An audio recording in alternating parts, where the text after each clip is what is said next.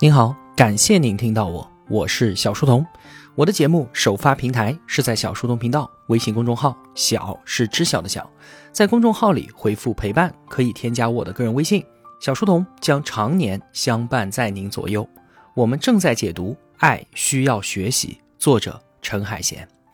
这是我们啊解读这本书的最后一期节目了。要聊的话题呢是出轨，怎么样才算是出轨呢？它的原因是什么？遭遇了出轨，我们的爱情还要继续吗？又该怎么继续呢？如果就此分离的话，我们又该怎么做？出轨啊，应该算是亲密关系里面遭遇到的最大危机了吧？但是怎么做才算是出轨呢？似乎同学们又有不同的意见。感情上暧昧，找了一个情感寄托，但是我们没有发生关系，算是出轨吗？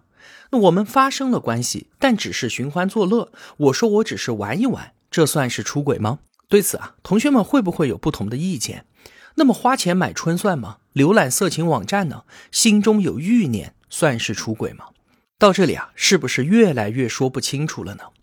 有的情侣是能够接受自己的另一半有异性知己的。但是绝对不允许有肌肤之亲，而又有的伴侣呢，对于性关系是很开放的，但是不能投入真情实感。我们其实啊，都不用太纠结于什么样的具体形式才算是出轨。婚姻是什么？就是两个人之间的契约嘛。只要亲密关系当中的一方觉得我是遭遇了背叛，我对于你的信任崩塌了，你违约了，那就是出轨了。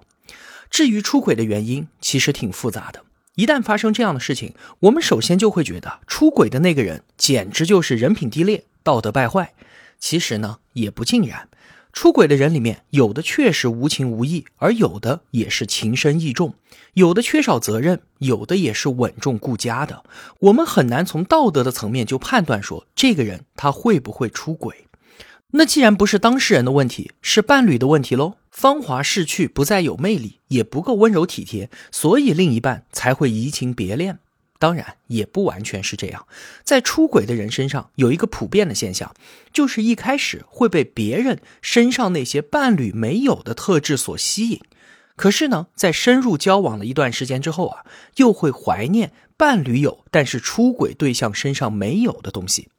所谓的好跟不好，大多数时候啊，只是我们对没有得到的一种执着，就像是窗前的白月光和心口的朱砂痣，在得到了之后呢，慢慢的也就变成了衣领上的一粒白米饭，墙上的一抹蚊子血了。那出轨的原因是不是两个人的关系不够好呢？出轨有时候是满足了人们在亲密关系当中没有被满足的那些欲望，有时候是在家庭里面矛盾太多了，用出轨来逃避矛盾所带来的压力。还有时候有人就是在用出轨的方式来警告伴侣，说你再对我不好的话，我可是真的会离开你的。可是啊，和伴侣的关系不好，这并不足以成为出轨的辩护理由。亲密关系本来就不能够满足我们所有的欲望，关系里有矛盾就可以出轨吗？当然不是的。所以呢，刚才林林总总说了这么多，出轨的原因就是各种问题的交汇，有关系中的矛盾，有个人未被满足的欲望，有环境当中的诱惑，还有对于忠诚和风险的价值判断，等等等等。人们都渴望爱情。但是并不渴望忠诚，可是忠诚就是为了维护爱情所要付出的代价。但是呢，有人是不愿意承担这个代价的。对于遭遇到伴侣出轨的人啊，说句心里话，无论伴侣他出轨的原因是什么，其实到现在已经不重要了。这不是你的错，也不是你们感情的错。很多时候，那些感情深厚的伴侣也会发生同样的事情。就是那些保持了忠诚十几年，甚至是几十年的夫妻，忽然也会有一天就越过了红线，冒着失去一切的风险去追求新奇、自由和快感。甚至有人说啊，出轨让他自己感觉我还活着，他让人重拾信心，重新感觉被爱、被关注和被需要。为出轨者辩护呢，确实是一件大逆不道的事情。但如果我们只站在道德的制高点上去指责出轨的人，那是不是就完全的无视了婚姻里的复杂性呢？什么是好的感情？不是说就一定不会出轨，而是当遭遇了出轨这样严重的感情危机之后，如果我们两个人还想继续在一起的话，我们有能力修复关系、信任也能够重建。恩爱的伴侣因为感情账户里面有更多的盈余，所以更容易相信对方，你仍然是爱我的，这更有利于在一起应对感情危机。遭遇了出轨，不是我不恨，不是我不委屈，而是这个时候爱可以战胜他们，让两个人继续走下去。那遭遇了出轨之后呢？就此分开当然是没有问题的，在一起需要两个人决定，而如果要结束的话，一个人下决心就足够了。我们也不用非劝和不劝分，宁拆一座庙，不破一桩婚，不用这样，就此结束一段让你感觉痛苦的关系，未尝不可。只是以这样的方式来结束，确实不够体面。当然了，我们更愿意去帮助那些经历过出轨之后仍然还想在一起的伴侣，怎么样把关系给修复起来，把出轨变成爱情当中的一段插曲。如果真的能够做得到，关系从创伤当中复原，那就是劫后余生啊！从此之后，两个人的心反而会变得更加的紧密。那么，想要破镜重圆的话，首先有两个先决条件是一定要满足的。一个呢，就是出轨的那一方一定要把外面的关系给断掉，重新回归家庭。这一条当然是肯定的，但是对于出轨方来说，有时候也并不容易。有些外遇啊，那可是维持了好多年的，和出轨对象也有很深的感情了。某一天东窗事发，想要断绝这种依恋，对他来说也会有很大的失落。可是啊，他犯了错，甚至是站到了全世界的对立面，他的失落很少会得到别人的安慰，这些情绪只能他自己消化。还有，面对伴侣的愤怒和不信任，他也会有疑虑的，他会觉得我们真的还能回得去吗？我真的应该回去继续和他在一起吗？而这些犹豫也是在阻碍他去修复关系。虽然痛苦，如果他真的想要回来的话，那么这些就是他需要克服的困难。第二个条件是被出轨的一方需要接受这个现实，并且愿意重建感情。很多人啊都有过这样单纯的信念，说我的爱情就应该是纯洁无瑕的。如果说我的另一半出轨了，那我不会原谅他，我肯定要离婚。可是事实打破了他们纯洁的假设。现在本该是张白纸的爱情被抹上了污点，一旦如此，就再也回不去了。而这样的一种想法会一直折磨他，让他没有办法去修复关系。是的，出轨了，两个人确实回不到从前了。这件事情让我们看到关系里面更复杂、更真实的人性，但这并不意味着我们就不能再成为恩爱的夫妻了。陈海贤就认为，出轨是夫妻关系当中的一个劫。如果渡过去了，关系就会更加的坚实；如果过不去呢，缘分也就到此为止了。可是无论如何，曾经的恩爱都应该是这次渡过难关的资源啊，而不能够因为它被污染了，反而变成了一种负担。有人觉得江山易改，本性难移。有了这一次，那之后他肯定还会有一百次。我要怎么能够去信任他呢？是的。谁也不能做出这样的保证，但是你可能不知道，大部分人出轨的时候，其实并不知道出轨是什么样的。他们只是看到了外遇刺激的那一面，却没有经历过在两段感情当中的纠结以及偷偷摸摸的焦虑。他们并没有真正的见识到这样做给伴侣带来的伤害是多么的难以承受。而当他们真真切切的经历了这一切之后，他们会知道，出轨确实是刺激的。但是并不快乐，在短暂的刺激之后，会陷入到巨大的痛苦之中。所以说啊，如果真的遭遇了出轨，还在犹豫要不要继续在一起的话，我还是建议给爱情一个机会吧。现在你们的关系是生病了，生病是痛苦的，而或许这次生病会变成缔结更坚实关系的开始。如果说两个人想要修复关系，那么现在应该怎么做呢？首先，作为出轨方来说，一定要能够看到伴侣所受到的伤害。背叛本身就是伤害了，而更加严重的伤害是什么？是你明明伤害了我，但你却视而不见。委屈和痛苦都是需要被看到的。很多时候，争吵、愤怒，甚至是用同样的出轨来报复，都是为了要让对方看见我的痛。很多时候，出轨方想要大事化小的跟伴侣说，这只是一个意外，你不要再揪着不放了。他的本意或许是想安慰伴侣，但是对方接收到的信息却是，我受到的伤害其实并不算什么。有时候啊，出轨方诚恳的道歉了，表示想要回归家庭，但是伴侣依然不依不饶，他就会想：我已经回来了，你还想要我怎么样呢？其实，在他心里面，他把选择回家当做了一种给予。对方就应该从这里开始见好就收，赶紧放下。但是这些做法其实都是没有看见对方所受到的伤害。在这样的情况之下，关系的重建是很难发生的。有一位妻子在遭遇了丈夫出轨之后说：“啊。”说我每天省吃俭用，好几年都没舍得买新衣服，就连给孩子上补习班，我都是精打细算。可是我给老公花钱的时候不心疼啊，男人就是要穿好一点，不能被别人看清。没想到他把我省下来的钱拿去给别的女人买衣服，在别人面前装大方。而丈夫呢，坚称自己说我并没有花多少钱啊，这算什么？其实丈夫是知道妻子所受到的伤害的。只是他不自觉地选择了保护自己。很多危机当中的夫妻都觉得应该弱化这种伤害，让伤痛赶紧过去，重新开始。但其实只有直面伤害，才能够更好的开始。否则的话，那些没有被言说的痛，就会在今后漫长的时间里变成委屈和抱怨，让两个人都难以释怀。在咨询室里面。陈海贤不仅不会回避，还会尽量让伤害呈现出来。他会问丈夫出轨的妻子说：“你发现你省下来的钱被你老公来宠爱别的女人的时候，你是怎么想的？”他也会问妻子出轨的丈夫说：“你老婆的这件事儿，你的朋友知道了会笑话你吗？”这些问题当然是很尖锐的，这可不是看热闹不嫌事儿大，而是他让伤害被看见。也只有直面伤害、谅解，才有可能发生。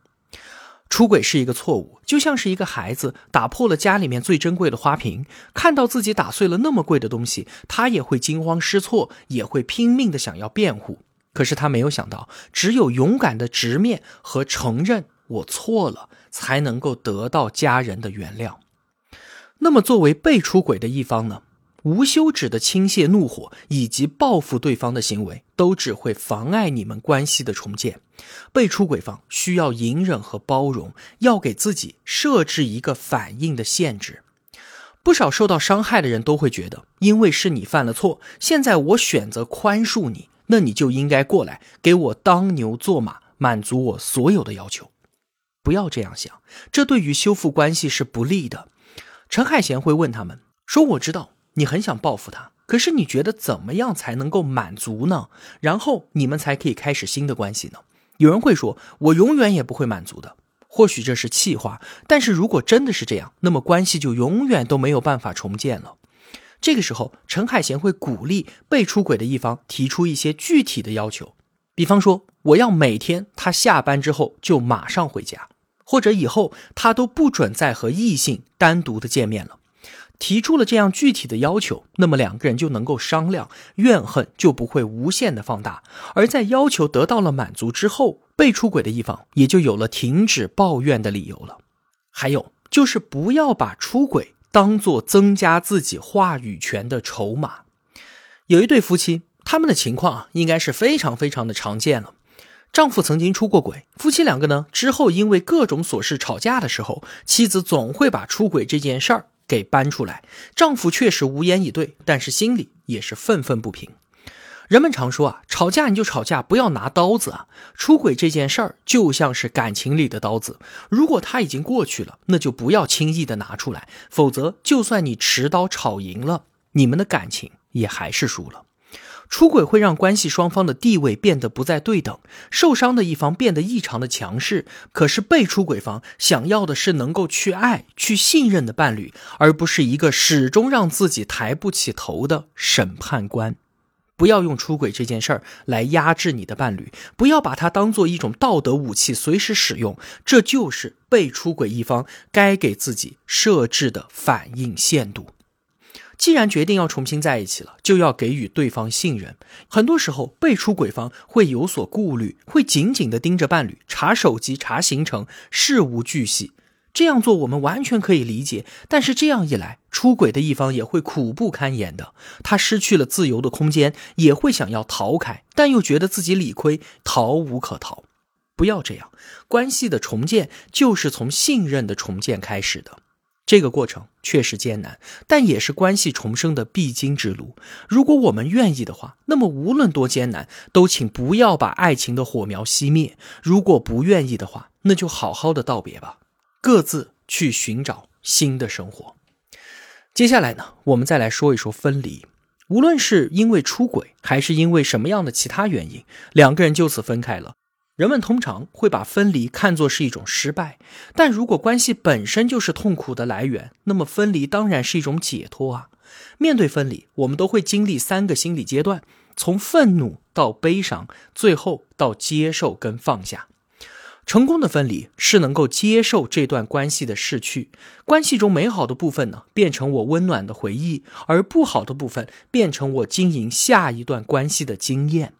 而不成功的分离，则是仍然试图活在过去的关系里面。对于美好的部分，我不撒手，而不好的部分又变成我没有办法重新开始的创伤。在亲密关系里面，伴侣一定是彼此生活当中最重要的角色。我们的思想、行为、目标和价值，通常都是围绕着伴侣展开的。而我们失去关系的时候，也就失去了关系当中自己的那个身份。也正是因为如此，在分离之后，我们也就有了重新寻找新身份的机会。有的人呢会聚焦于自己的事业，有的人开始享受单身的贵族生活，还有人拓展自己的精神世界。在失去了关系的束缚之后，他们都发展出了新的自我。有一位女生啊，她在分手之后说：“我最大的领悟不是自己有多好，对方有多坏，而是我看清了自己，更明白了两个人在一起的意义。”好的爱情永远是两个人一起努力，而不是一个人一味的付出、委曲求全。还有一位朋友在结束了一段不快乐的婚姻之后说：“那天下雨，我一个人沿着山路走到了一间寺庙。当我和前夫在一起的时候啊，我们也走到过这里，可是因为没有什么信仰，也就没有进去。那天我独自进去拜了一拜，该祈祷一些什么呢？不是保佑我们的关系。”他已经结束了，保佑我遇到一个更好的人吗？不，我现在没有这个兴趣。最后我在心里面想，菩萨保佑，请让我的前夫原谅我对他的伤害，也让我原谅他对我的伤害吧。保佑我们各自安好。分离通常是意味着不再爱彼此了，可是成功的分离呢，又是需要依靠爱的，不是依靠对于那个人的爱，而是依靠对于人性弱点的怜悯，依靠对于爱本身的相信。人们通常觉得维持一段关系就是好的，放弃就是不好的，这只是一种偏见了。当危机出现了，无论是选择在一起还是选择分离，它都不是一种错误，而只是一种选择。那什么是错误呢？是明明想要改善关系，却没有努力，等待着彼此的错过；或者是明明已经分开了，却还活在之前的关系当中，封闭了自己通往下一站的路。到这里啊，我们虽然一直在说亲密关系，一直在说爱，但也不得不承认，亲密关系并非是人生的全部。工作、爱好、朋友和自己的精神世界，都可以给予生命一条出路。在分离之后，我们也拥有了更多的发展和自由。这本书的最后啊，陈海贤说，有一部音乐剧叫做《魔法黑森林》，剧中的第一幕是我们熟悉的童话故事：灰姑娘嫁给了王子，长发公主被骑士拯救。所有的故事都有一个完美的结局。而故事的第二幕呢，每个角色开始不满足了。嫁给王子之后，灰姑娘对于白马王子的幻想破灭了，感觉十分的空虚；而王子对于灰姑娘也感到了厌倦，希望他自己当初追求的是睡美人。长发公主变成了母亲，原生家庭对她的影响让她歇斯底里，她的骑士也对她渐渐的远离。于是，他们都去到黑森林里面，希望可以重新开始自己新的故事。亲密关系开始的时候，就如同我们熟悉的这些童话，王子和公主幸福的生活在了一起。而之后呢，随着关系的发展，人们都进入到了人性真实的黑森林里。那里有爱的甜蜜，也有背叛的痛苦；有成长的喜悦，也有迟到的领悟；有难言的委屈，也有意外的感动；有欲望和挫折，也有平静跟失落。这就是我们与伴侣共同书写的亲密故事。只有我们自己才能够决定故事的走向，也决定了我们最终在这片黑森林里面能够找到什么样的宝藏。故事永远不是一蹴而就的，也没有什么理所应当。关系在不断的发展。原本确认过眼神对的人，慢慢也会变得不对；原本看不上的人，或许慢慢也能够赢得芳心。好的感情一定是两个人跨越了很多的难关才最终获得的。这其中的关键在于我们用什么样的态度去对待和经营关系。人们对于亲密关系啊，一般是两种态度。一种呢，像是一个投资人一样，找到一个自己觉得不错的项目，投入资源，等待收益。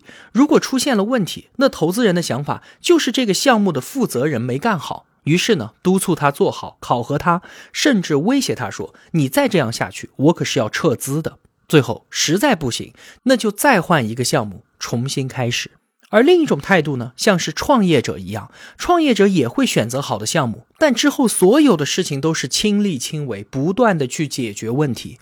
想让一个项目成功，创业者就是要倾尽所有的，没有人可以责怪，无论成功还是失败，他都是最终结果的负责人。